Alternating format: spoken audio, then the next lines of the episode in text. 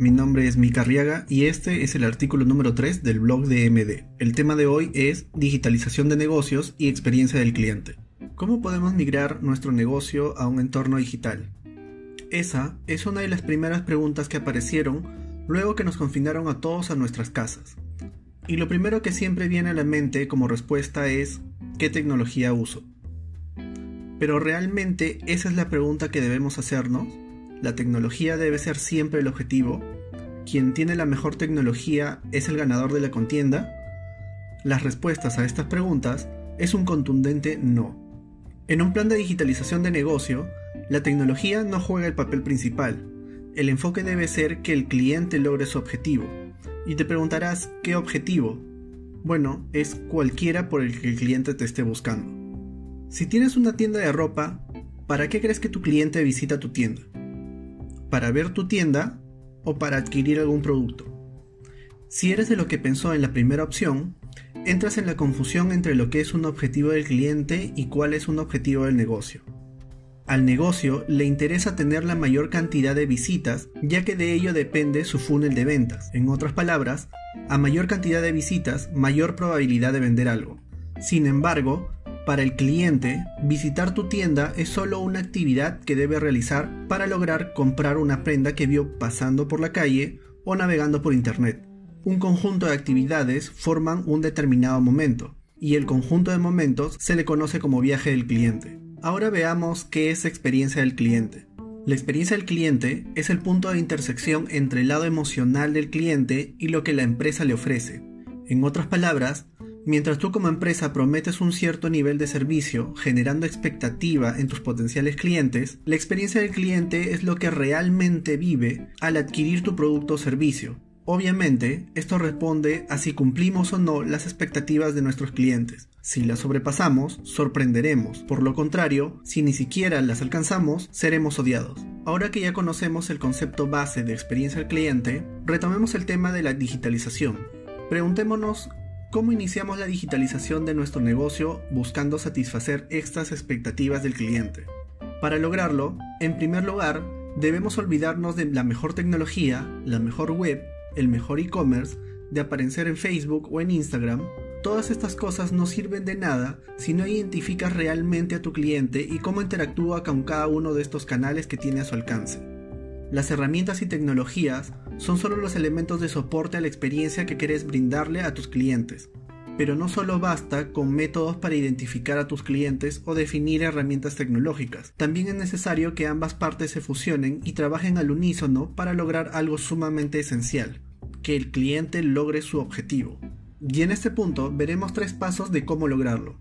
Primero, debes entender que tu cliente no es quien crees. El que te visitó en tu tienda física no es la misma persona que te visita en la tienda online o te contactará por internet.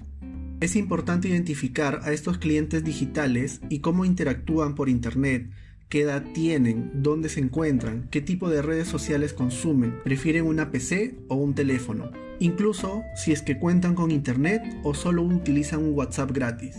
Es muy importante que identifiques estas necesidades reales de tus clientes en entornos digitales para saber qué están viviendo en esta coyuntura y ser un medio de solución a estos nuevos problemas y no convertirse en uno más de ellos. El segundo punto consiste en que la tecnología debe ser soporte y adaptarse a las necesidades de tus clientes, no a la inversa. La tecnología debe dar soporte al cumplimiento de los objetivos de tus clientes con tu negocio. No por tener la última tecnología de punta o porque en otros países alguna plataforma funcionó, significa que a tus clientes les va a funcionar. Recuerda que tu cliente solo quiere lograr su objetivo, en realidad no le importa cómo, siempre y cuando no le generes mayor esfuerzo del que está dispuesto a ofrecer. Y como tercer punto, vive lo que vive el cliente, no lo que tú dices que vive. Por más que esto pueda sonar a una frase de sus ideas, desde la perspectiva del negocio se diseñan ciertos procesos que el cliente debe cumplir para adquirir un producto o un servicio, pero siempre existen momentos invisibles fuera del radar de las organizaciones que por lo general son los que más recuerdan los clientes. Identificar los momentos por los que pasa el cliente es la base de toda la estrategia de digitalización del negocio. Si no eres capaz de identificarlos, estarás diseñando viajes para cualquiera menos para tu cliente real. Ahora veamos un poco el viaje del cliente en el mundo digital.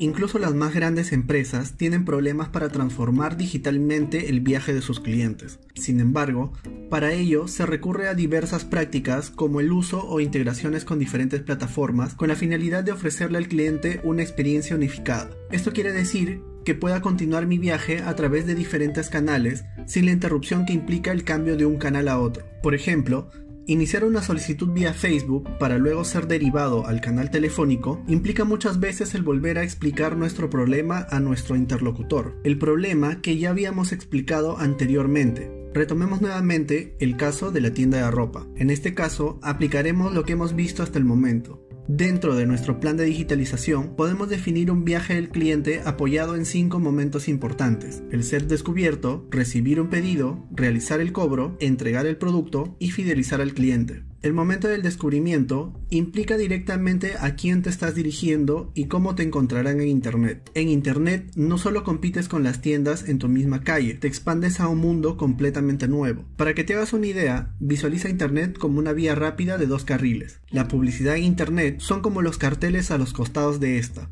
Si no identificas quién es tu cliente, probablemente estés posicionado al lado equivocado de la vía. El segundo momento es el momento de recibir los pedidos. Esto es uno de los momentos más importantes de los cinco mencionados anteriormente, ya que es en este momento donde el cliente decide continuar o no con su compra. La forma más básica de sobrellevar esto es a través de un protocolo definido de atención. Ahora veamos el siguiente momento, que es el momento de cobrar.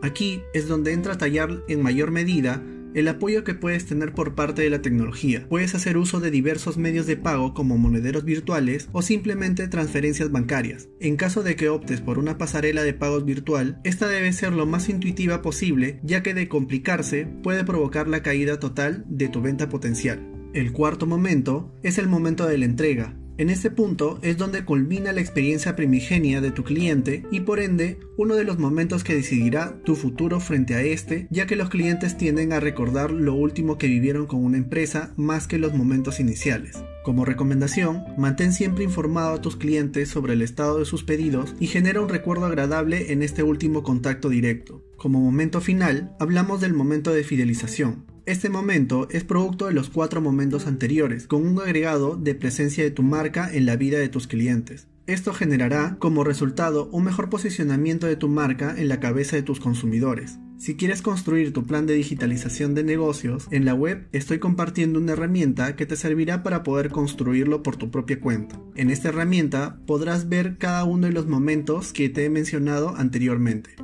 y en caso necesites ayuda, puedes hacerlo a través de mis redes sociales como arroba micarriaga.md o a través del formulario de contacto de la página web.